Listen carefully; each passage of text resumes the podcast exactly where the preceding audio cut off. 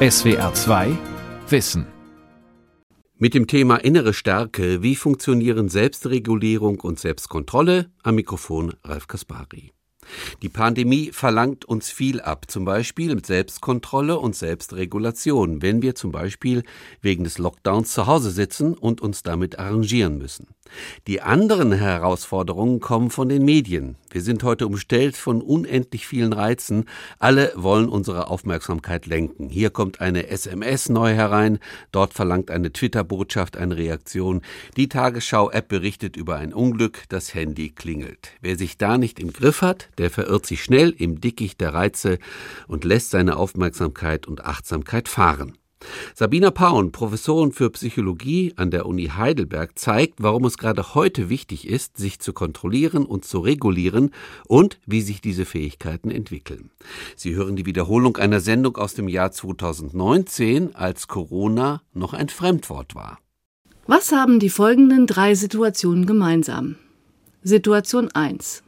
Eine Wissenschaftlerin hat sich den ganzen Tag mit einem kniffligen Problem beschäftigt. Am Abend ist sie erschöpft und kommt nach Hause, wo sie sich gerne ausruhen möchte. Aber es will ihr einfach nicht gelingen, abzuschalten. Immer wieder kehren die Gedanken zum selben Thema zurück. Situation 2. Ein junger Mann steht im Gedränge ganz dicht bei einer sehr attraktiven Frau mit freizügigem Oberteil.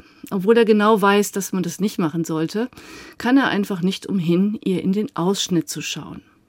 Situation 3. Ein kleines Mädchen hat Streit mit seiner Mutter. Es möchte nicht ins Bett gehen. Das Geschrei wird immer lauter, obwohl die Mutter ganz gelassen bleibt, bis die Kleine kaum noch Luft bekommt und sich überhaupt nicht mehr beruhigen kann. Auch wenn es sich um wirklich sehr verschiedene Situationen handelt, an denen Personen auch ganz unterschiedlichen Alters beteiligt sind, kämpfen doch alle Beteiligten damit, die Kontrolle über ihre Gedanken, Motive und Gefühle zu behalten. Und in allen drei Beispielen gelingt es den Hauptakteuren nicht, sich selbst zu regulieren. Ich möchte Ihnen von einer großen Studie berichten, die in Neuseeland stattfindet. 1972 hat man über 1000 Neuseeländer eingeladen, sich ganz regelmäßig einmal im Jahr untersuchen und befragen zu lassen. Von Geburt an wurden zahlreiche medizinische und psychologische Messungen vorgenommen. Die Teilnehmer gaben Auskunft über ihren Drogenkonsum, ihre Ausbildungs-, Berufs- und Familiensituation, ihre Finanzen und ihre Zukunftsvorsorge. Ergänzend wurden Informationen von Ärzten, Schulen, Banken und Behörden eingeholt, um den Wahrheitsgehalt der Selbstauskünfte zu überprüfen. Den Neuseeländern ist es also gelungen, was hierzulande wohl kaum möglich wäre. Sie konnten gläserne Bürger für ihre Studie gewinnen und über all die Jahre, inzwischen fast 40, bei der Stange halten. Das ist eine echte Meisterleistung. Solche Studien sind sehr wertvoll, denn sie geben uns wichtigen Aufschluss über die Entwicklung des Menschen. Nun zu den Ergebnissen dieser ungewöhnlichen Studie. Noch als die Kinder klein waren, hat man die Versuchsleiter einschätzen lassen, wie gut sie sich bei Testungen kontrollieren konnten und wie kooperativ sie waren. Auch die Eltern und die Betreuer der Kinder und auch die Lehrer wurden gefragt. Aus allen diesen Daten hat man dann Werte für die Fähigkeit zur Selbstkontrolle errechnet. Fast 40 Jahre später stellte sich heraus, dass nicht etwa Intelligenz oder die soziale Herkunft, sondern vor allem die Fähigkeit zur Selbstkontrolle geeignet war, unterschiedlichste Parameter des späteren Lebenserfolges vorherzusagen. Das betraf die Bereiche Gesundheit, Schulerfolg, die Finanzsituation, den Familienstatus und sogar das polizeiliche Führungszeugnis. Solche Ergebnisse sind wirklich beeindruckend. Dass man den Lebenserfolg auf der Grundlage von Daten aus der frühen Kindheit vorhersagen konnte, gab es bisher noch nicht. Möglicherweise ist die Fähigkeit zur Selbstkontrolle also ganz entscheidend für unseren menschlichen Werdegang, und offensichtlich werden Unterschiede in dieser Fähigkeit früh sichtbar. Aber ist die Selbstkontrolle, die man hier erfasst hat, wirklich das gleiche wie Selbstregulation? Selbstkontrolle bezieht sich auf das Verhalten, das, was äußerlich sichtbar ist. Selbstregulation ist nicht genau das gleiche. Das bezieht sich mehr auf die geistigen Prozesse, die in unserem Innern ablaufen. Würden wir nicht zwischen Selbstregulation und Selbstkontrolle unterscheiden, könnten wir zum Beispiel kaum erklären, wie es sein kann, dass wir manchmal das eine tun und das andere dabei denken, fühlen oder wollen.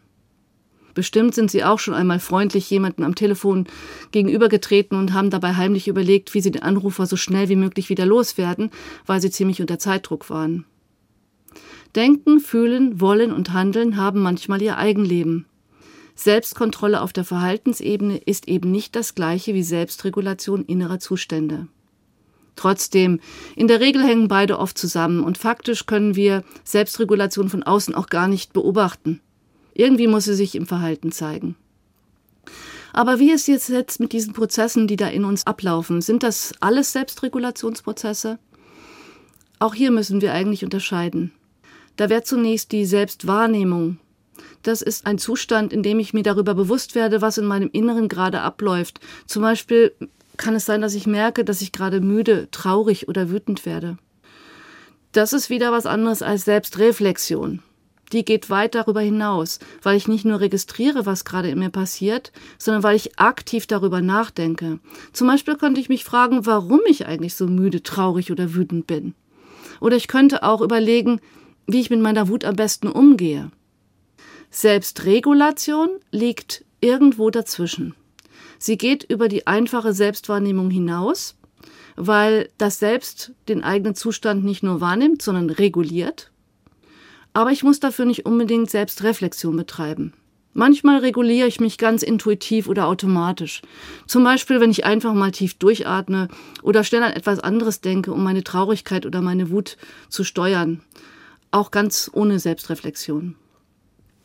Betrachten wir einmal, wie Kinder ihre Fähigkeit zur Auseinandersetzung mit inneren Zuständen lernen, so wird deutlich, dass alles mit der Selbstwahrnehmung beginnt.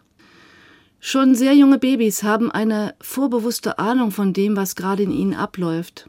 Sie nehmen ihren eigenen Körper anders wahr als Aspekte ihrer Umgebung. Wenn sie mit den eigenen Beinchen strampeln, sehen sie dies nicht nur mit den Augen, sondern sie fühlen es auch mit Muskeln und Sehnen. Ebenso fühlen sich Berührungen ihres eigenen Körpers anders an als Berührungen anderer Gegenstände, weil nur wenn es um den eigenen Körper geht, fühlen wir an zwei Stellen, an beiden Seiten der Haut, die sich berührt. Selbstwahrnehmung ist also von Anfang an möglich.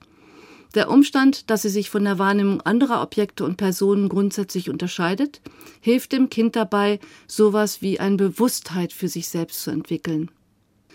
Allerdings gelingt es den Kleinen noch nicht, darüber bewusst nachzudenken. Erst ganz allmählich werden sie sich immer klarer darüber, was in ihnen abläuft. Eltern unterstützen diesen Prozess, indem sie das, was das Kind von sich gibt, richtig deuten, die Gefühle des Kindes spiegeln und auch benennen. Oh, bist du ein bisschen müde? Was ist denn heute mit dir los? Freust du dich gerade über etwas? Also wir als Eltern interpretieren immer wieder das Verhalten, das wir bei den Kindern sehen und helfen ihnen so, Worte für ihre eigenen Zustände zu finden. Eltern, die nicht sensibel auf die Äußerungen ihres Babys reagieren, die es ignorieren oder häufig falsch interpretieren oder auch nur einfach gar nicht mit ihm über seine Gefühle sprechen, die erschweren diesen Entwicklungsprozess. Parallel dazu lernen die Kinder auch, sich selbst zu regulieren.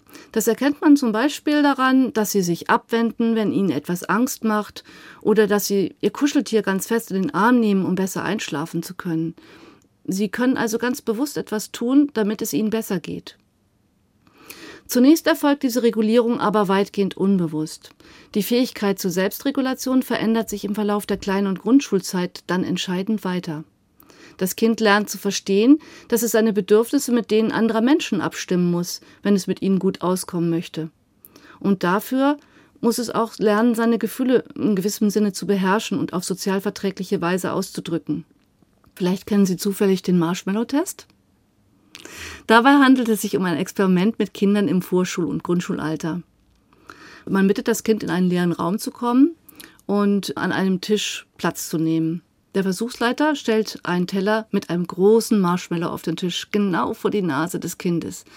Und erklärt dazu, dass das Kind jetzt äh, bitte warten solle, das Marshmallow noch nicht essen soll, bis er wieder in den Raum kommt und dann geht er raus. Wenn das Kind geduldig wartet, bis er zurückgekommen ist, dann erhält es zwei Marshmallows. Das sagt man ihm vorher. Es könne die bereits vor ihm liegende Süßigkeit auch sofort essen, das sei erlaubt. Aber dann würde es kein zweites Marshmallow geben. Was das Kind in der folgenden Wartezeit tut, wird auf Video aufgezeichnet. Nun kann man sehr interessante Beobachtungen machen.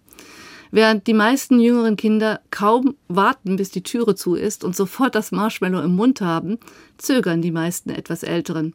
Mit mehr oder weniger Erfolg. Sie schauen ganz bewusst an die Decke oder woanders hin, drehen den Stuhl weg, fangen an, an ihren Schnürsenkeln zu spielen, stehen auf, singen vielleicht oder tun andere Dinge, die von den Versuchung ablenken zu naschen.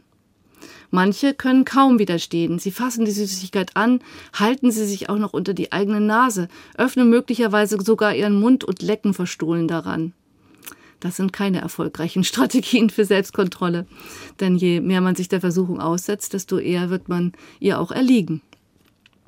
Die erste Gruppe verfolgt eine wesentlich effizientere Strategie als die zweite Gruppe.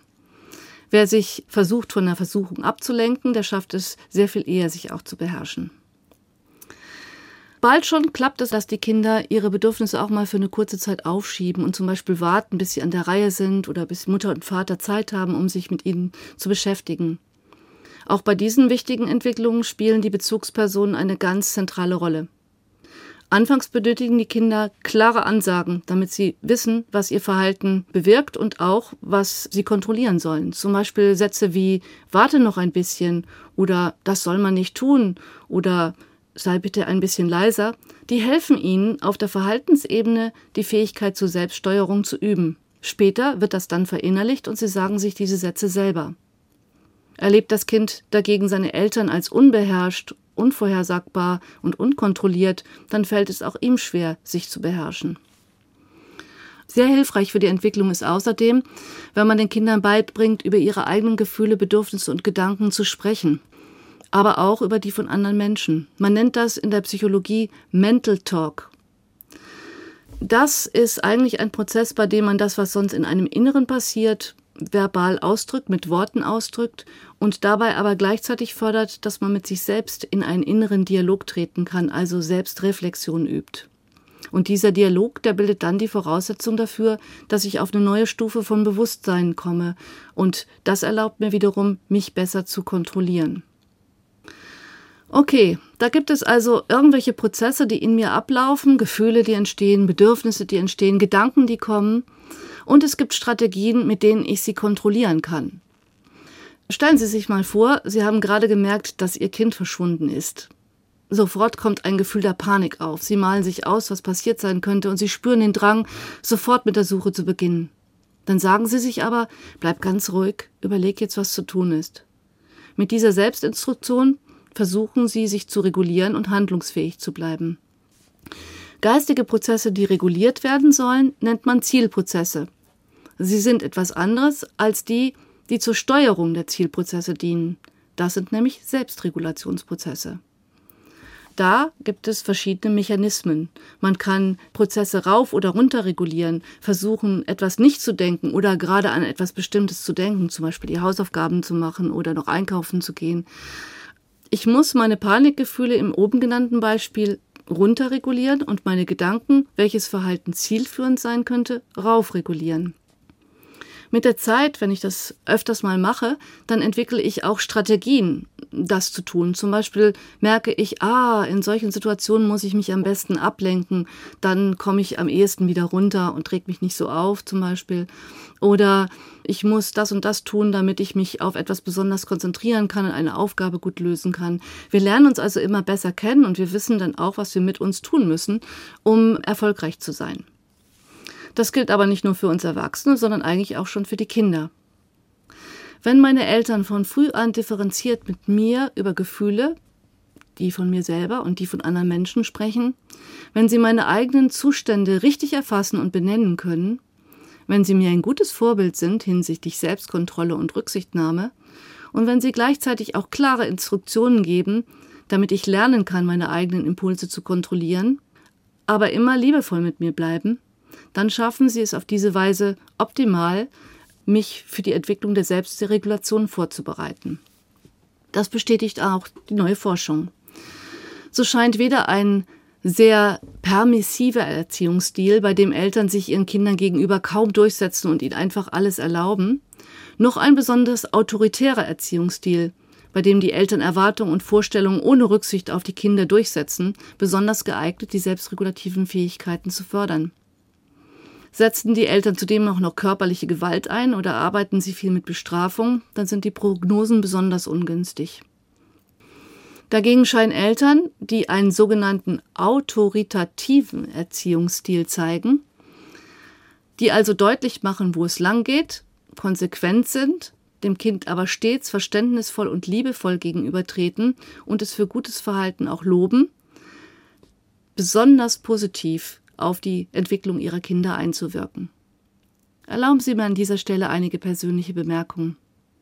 Bisweilen beschleicht mich das Gefühl, dass heutzutage viele Eltern so sehr bemüht sind, ihrem Kind jeden Wunsch gleich von den Lippen abzulesen und sich so sehr auf die Bedürfnisse ihres Nachwuchses einstellen, dass die Kleinen viel zu selten überhaupt die Gelegenheit haben, Selbstkontrolle und Selbstregulation zu üben. Oft steht dabei der falsche Gedanke Pate, dass Kleinkinder noch gar nicht fähig seien, sich zu kontrollieren oder dass man dies als verantwortungsvolle Eltern ganz für sie übernehmen müsse. Stimmt aber nicht ganz. Selbstverständlich sind die Grenzen der Selbstregulation bei jungen Kindern eng gesteckt. Und natürlich müssen Eltern sensibel auf die Gefühle und Bedürfnisse gerade bei kleinen Kindern achten. Trotzdem sollte man auch schon jungen Kindern Gelegenheit geben, mit eigenen Gefühlen und Bedürfnissen selbst klarzukommen. Hin und wieder braucht das Kind sogar die Chance, sich nach einem großen Geschrei von alleine wieder zu beruhigen. Nur wenn dazu ausreichend Gelegenheit besteht, kann es sich in dieser Hinsicht irgendwann als selbstwirksam, als selbstreguliert erleben. Die große Herausforderung für Eltern besteht also darin, gut abschätzen zu können, was dem Kind gerade am meisten bringt. Wenn es sich zu sehr aufregt, kann es sich nicht mehr von alleine fangen. Aber wenn es erlebt, dass die Eltern alles dafür tun, jede Verstimmung von vornherein zu vermeiden, dann überlässt es die Verantwortung für sein eigenes Gefühl zu leicht anderen Personen. Eine goldene Regel könnte vielleicht heißen, bleib deinem Kind nach Möglichkeit freundlich zugewandt, zeige, dass du seine Gefühle und Bedürfnisse verlässlich wahrnimmst und anerkennst, aber fühle dich nicht dafür verantwortlich, unangenehme Zustände aller Art sofort zu beseitigen. Aber auch wenn Eltern ihr Kind optimal darin unterstützen, selbstregulative Fähigkeiten zu entwickeln, ganz in der Hand haben sie das Schicksal deshalb noch lange nicht. Denn wahrscheinlich gibt es auch so etwas wie eine Veranlagung bei der Selbstregulation. Schon die Allerkleinsten, gerade frisch geboren, unterscheiden sich in ihrem Temperament. Und das Temperament ist wiederum ganz wichtig für die Selbstregulation. Grob gesprochen kann man schon im ersten Lebensjahr einfache Babys von schwierigen Babys unterscheiden. Einfache Babys sind kleine Sonnenscheine. Sie essen und schlafen gut, sind meistens ausgeglichen, lassen sich leicht beruhigen, lachen viel und reagieren aufgeschlossen auf neue Reize. Anders ist es bei Babys, die erst langsam auftauen. Sie sind vorsichtiger Natur. Sie brauchen Zeit, um sich auf Neues einzulassen und sind stärker darauf angewiesen, dass man Rücksicht auf sie nimmt. Richtig schwierig sind Babys schließlich, wenn sie nur mit Mühe ihren eigenen Rhythmus finden, wenn sie unregelmäßig schlafen und essen, wenn sie oft weinen und wenn sie generell leicht irritierbar sind. Es sind also eigentlich drei Babytypen, die man hier unterscheiden kann. Das hat auch in allen drei Fällen etwas mit Selbstregulation zu tun. Sie bezieht sich zunächst aber vor allem auf die eigenen Körperzustände.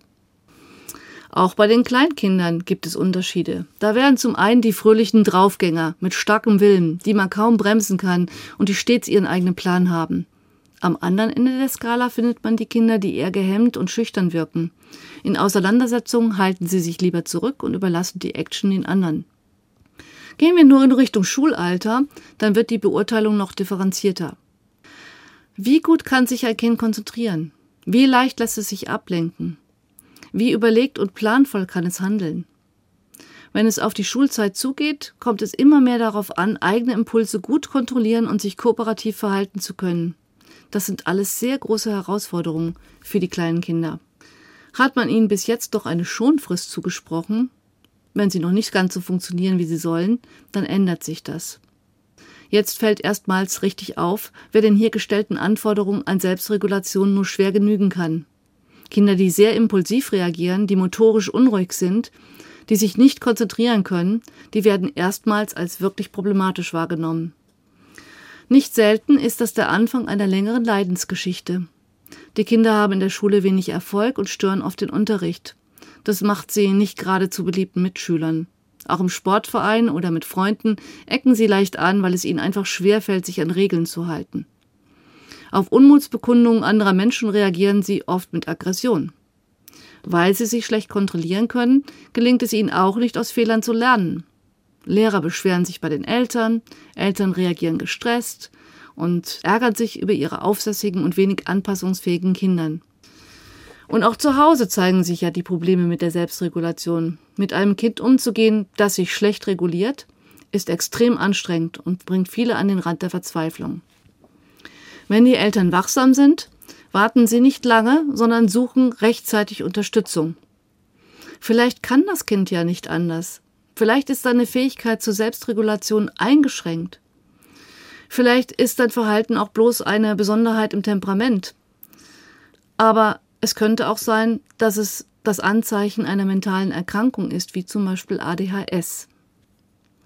ADHS steht für Aufmerksamkeitsdefizit-Hyperaktivitätssyndrom. Es betrifft fünf bis zwölf Prozent der Bevölkerung, so schätzt man. Die Symptome sind körperlicher, psychischer und sozialer Art. Leider sind die Jungs etwa drei bis viermal so oft betroffen wie die Mädchen. Und Kinder aus niedrigen Sozialschichten sind insgesamt etwas stärker gefährdet, an ADHS zu erkranken als Kinder aus höheren Schichten. Man diskutiert verschiedene Ursachen für die Entstehung dieser Störung. Auf der einen Seite gibt es Gene, die man verantwortlich machen könnte. Hier hat die Forschung aber noch viel zu tun, denn die Befundlage ist unübersichtlich.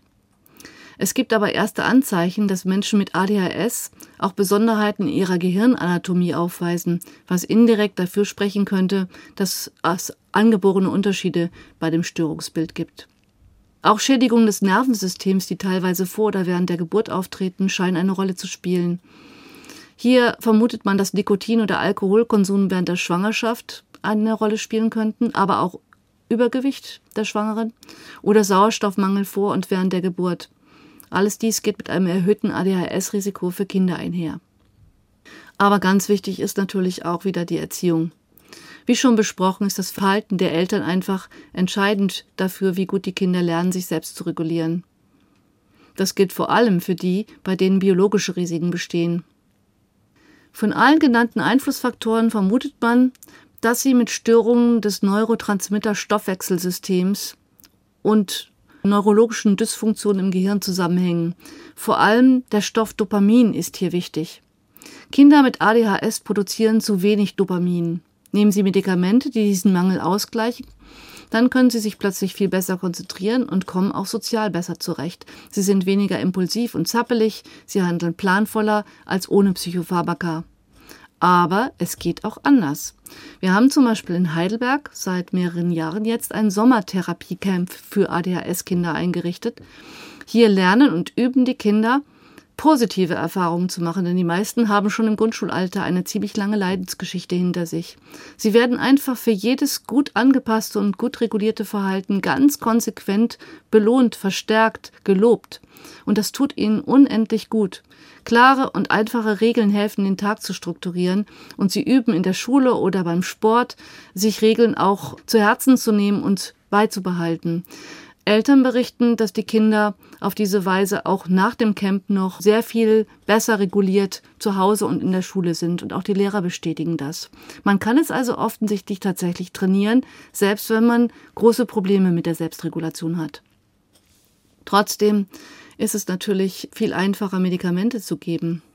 Und in manchen Ländern werden die auch von ganz gesunden Menschen verwendet, einfach weil sie sich besser konzentrieren möchten in Prüfungen oder ähnlichem.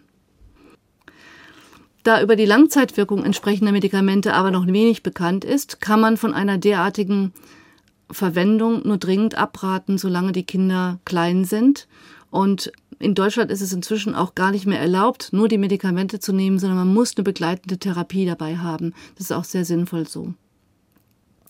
Aber die Tatsache, dass es überhaupt einen Stoff gibt, den man nehmen kann, der die Selbstregulation verbessert, führt uns zu der Frage, wo im Gehirn eigentlich die Steuerzentrale sitzt, die alles im Griff haben soll.